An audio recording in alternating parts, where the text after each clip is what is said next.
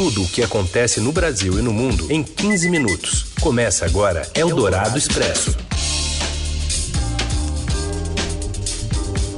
Olá, sejam todos bem-vindos a mais uma edição do Eldorado Expresso, programa que traz diariamente para você, neste horário, as principais notícias do dia em aproximadamente 15 minutos. E é isso, e lembrando que você pode ouvir em dois canais, ao vivo aqui na Rádio Eldorado 107,3 FM e também depois é, o nosso podcast no aplicativo de streaming da sua preferência. Como vai, Raíssen Abac? Tudo bem? Tudo certo com, comigo e com você, Gustavo Lopes aqui, as férias da Carolina Ercolim, né? Que, quebrei o seu, o seu protocolo de apresentação, é Não, isso? Certo. Então tá bom, é isso aí. Hoje sou eu, amanhã provavelmente Leandro Cacossa estará de volta também. Ou seja, alguém vai estar aqui, gente. É isso. Não vão me deixar sozinho. Não deixaremos você Pelo, sozinho. Felizmente. e vamos então para os destaques desta quarta-feira, 22 de janeiro de 2020. Eldorado Expresso. Tudo o que acontece no Brasil e no mundo em 15 minutos. Olha, um alerta mundial importante. O coronavírus já infectou mais de 400 pessoas e matou 17 na China. Os Estados Unidos também confirmaram o primeiro caso da doença. Jair Bolsonaro afirma que não vai mais falar com a imprensa após ter a, ou ser apontado como responsável por 58% dos ataques a jornalistas e veículos de comunicação em 2019. E ainda, o dia de noiva de Regina Duarte em Brasília, a abertura do Paulistão 2020 e um astro do rock revelando que tem mal de Parkinson. Eldorado Expresso. A gente começa com uma notícia preocupante. O governo chinês informou hoje que já há 440 casos registrados da infecção por coronavírus no país ocorrência de 17 mortes. As autoridades chinesas disseram ainda que a probabilidade de o vírus se espalhar é grande e pediram que as pessoas evitem aglomerações. As mortes já confirmadas ocorreram na província de Hubei, onde apareceram as, os primeiros registros do vírus em dezembro. O coronavírus pode ser transmitido de pessoa para pessoa e provoca uma espécie de pneumonia Ontem, os Estados Unidos confirmaram que um homem que viajou à China foi diagnosticado também com é, o coronavírus em Seattle. E há casos suspeitos em países como Japão, Tailândia, Taiwan, Coreia do Sul, Filipinas, México e Austrália.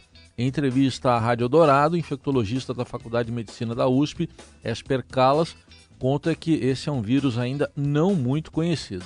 Existe um vírus que causa uma doença mais agressiva, que é associada a febre, tosse e mal-estar pelo corpo, que é o influenza, que causa gripe. Agora, que a gente conhece muito pouco, mas existem alguns poucos outros vírus que também podem causar uma doença um pouco mais agressiva. Então, entre esses outros vírus, tem o coronavírus. E causa alguma coisa que é parecida, de certa forma, com uma gripe.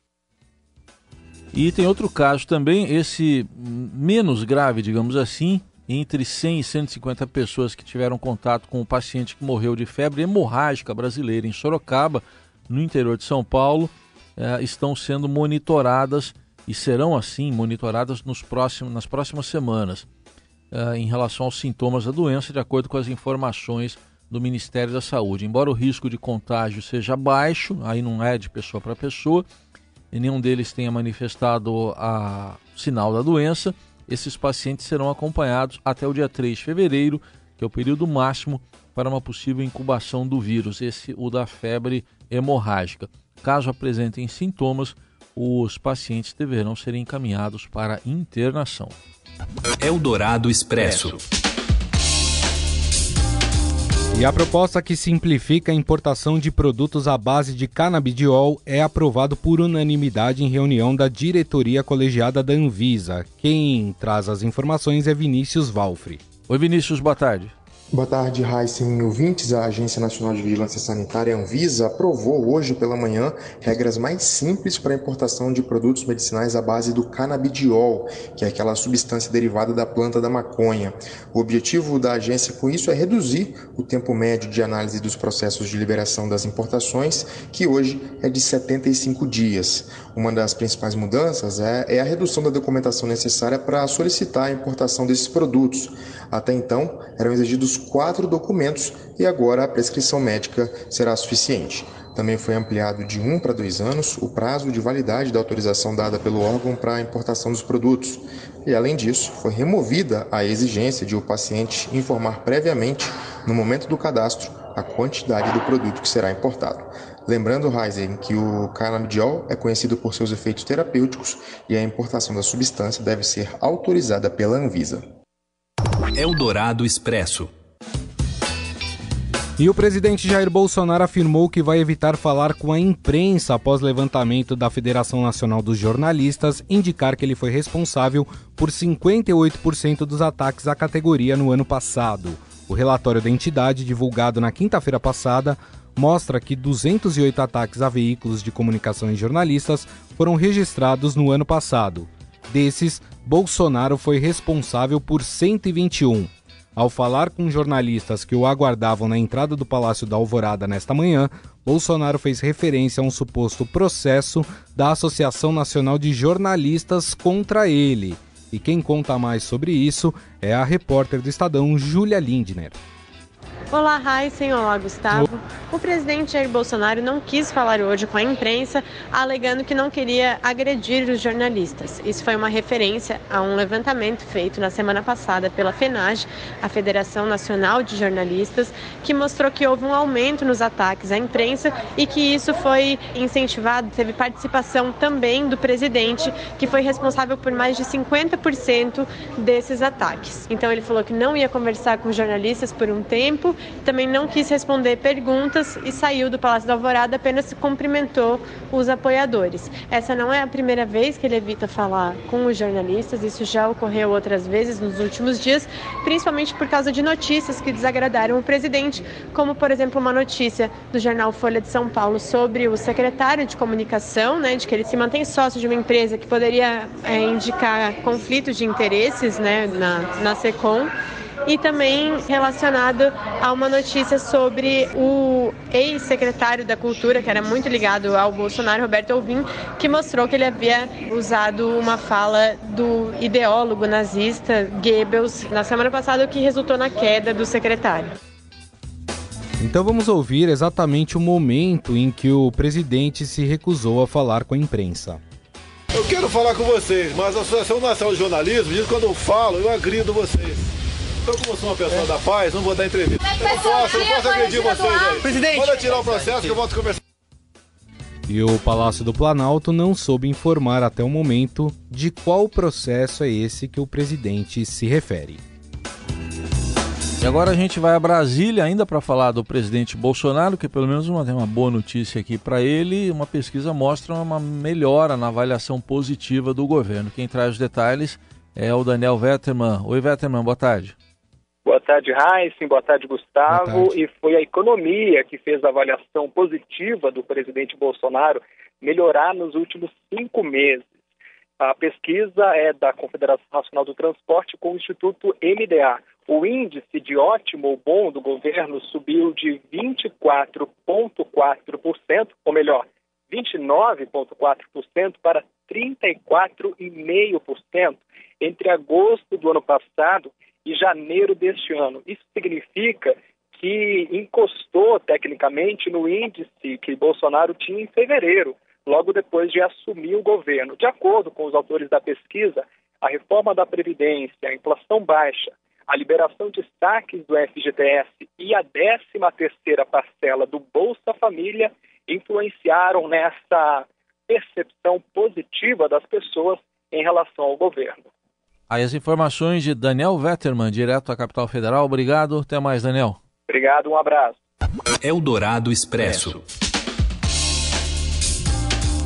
E vamos falar da atriz Regina Duarte. Se aceitar assumir a Secretaria Especial da Cultura, a atriz vai receber mais de 17 mil reais por mês. Esse é o salário de um cargo de natureza especial, nome técnico da vaga nas classificações de funções em Brasília. É o mesmo cargo de Roberto Alvim, que foi demitido na, né, nesta semana pelo presidente Jair Bolsonaro, depois daquele vídeo que mostrava aí uh, coincidências com o ministro da propaganda da Alemanha nazista. Segundo o colunista João Batista Júnior, da Veja, Regina tem salário fixo de 60 mil reais na Globo, que passa para 120 mil quando ela está atuando em alguma novela ou minissérie quando ela está no ar. A atriz de 72 anos não aparece em novelas da Globo desde março de 2018 quando encerrou Tempo de Amar, trama das seis em que interpretava uma dona de bordel. Se aceitar o cargo, Regina tem que suspender seu contrato com a emissora. A atriz já está em Brasília para conhecer aí o funcionamento da Secretaria Especial da Cultura, mas afirmou que o casamento não deve ser concluído hoje. Você ouve Eldorado Expresso. De volta com as principais notícias desta quarta-feira. E hoje começa o Paulistão, avaliado como o estadual mais difícil do Brasil. O Campeonato Paulista começa nesta quarta, com 16 clubes brigando pelo título. Quem traz os detalhes para gente é o editor de esportes do Estadão, colunista da Rádio Dourado, Robson Morelli. Alô, amigo! Olá, amigos! Hoje vamos falar do Campeonato Paulista. Começou, começa nesta quarta-feira a primeira rodada do Paulistão 2020. São quatro jogos: Novo Horizontino e Oeste, 17 horas, é, 19h15 Inter de Limeira e Guarani, 19h15 também Ituano e Palmeiras, lá em Itu, e 21h30 São Paulo e Água Santa. A sequência da rodada amanhã com mais quatro jogos. Lembrando que este Paulistão começa é, com os quatro clubes aí sempre candidatos ao título, mas desta vez com os quatro grandes de São Paulo também envolvidos na Libertadores. Pela primeira vez, é, os quatro grandes estão nessas fases iniciais da Libertadores. Então, o, o Paulista vai, vai é, dividir atenções aí com a Libertadores. E claro que vai perder. Falamos com o presidente da Federação Paulista, o Reinaldo Carneiro Bastos, e ele disse que a federação está disposta a ajudar os clubes de São Paulo, claro, inclusive mudando datas de rodadas é, se caso bater com a Libertadores. Ele disse também que o campeonato passa por um momento delicado, mas que 2021 vai ser um momento chave porque vai ter uma nova negociação com os direitos de transmissão dos jogos, com os direitos da TV. Então tudo isso vai ser um divisor de águas aí para este futuro dos estaduais do Campeonato Paulista, sobretudo aqui em São Paulo. Premiação distribuída quase 12 milhões de reais. O campeão deste Paulistão leva 5 milhões. É isso, gente. Falei. Um abraço a todos. Valeu!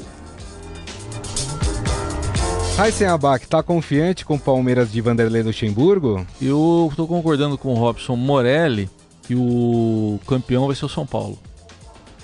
É, é. vocês estão secando o São Paulo. Não, assim, acho que o né? São Paulo tem tudo para ser o campeão desse ano. Por que, que você tá rindo de canto de boca, Raíssa Não, eu só acho que o São Paulo é o time que é um time que tá não, não mudou de técnico, não mudou de jogador, tá mais entrosado, entendeu? É o Sei. mesmo, é o mesmo do ano passado. Sei, sei. Tem o Pato, tem o tem o Hernanes, né, que é um profeta. São Paulinos vão ficar bravos com você, hein, Raíssa Não, o Robson Morelli falou, ele é o especialista, ele falou mais cedo no Jornal Eldorado que o São Paulo é o favorito. Ele falou que o São Paulo tá no veneno. Tá no veneno. Então eu acho que é o bem. São Paulo tá no veneno. Concordo com o Morelli. Vamos, vamos assistir hoje às nove e meia da noite o São Paulo destilando o seu veneno. Contra o Água Santa, né? É isso. Eldorado Expresso. Always look on the bright side of life. Always look on the light side of life. E morreu aos 77 anos Terry Jones, fundador do grupo britânico de comédia e música Monty Python.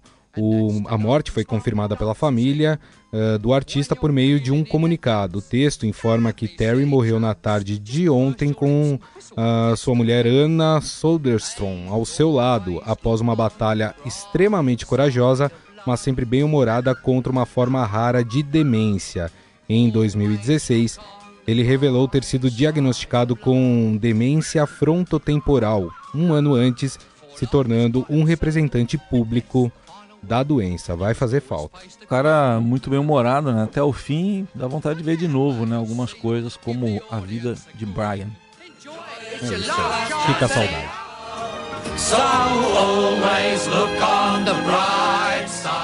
Eldorado Expresso.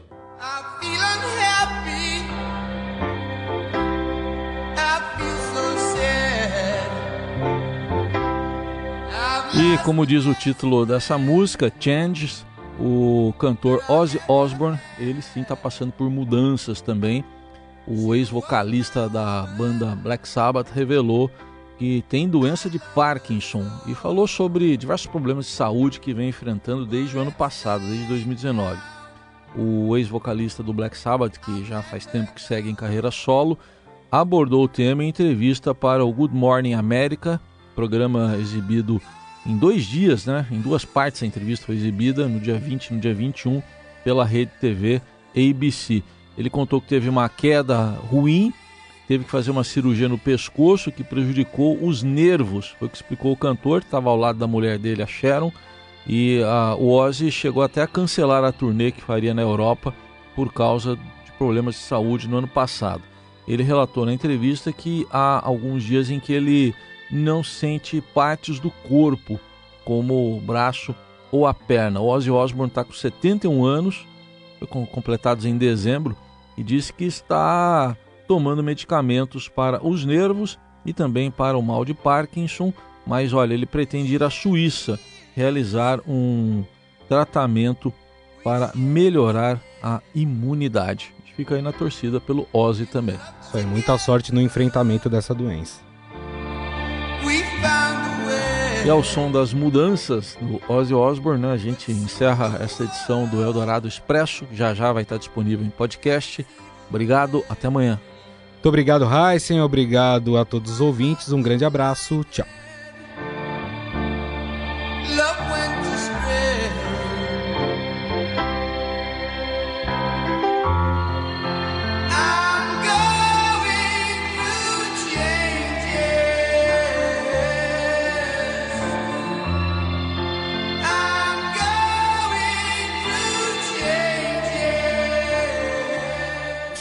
Você ouviu Eldorado Expresso tudo o que acontece no Brasil e no mundo em 15 minutos.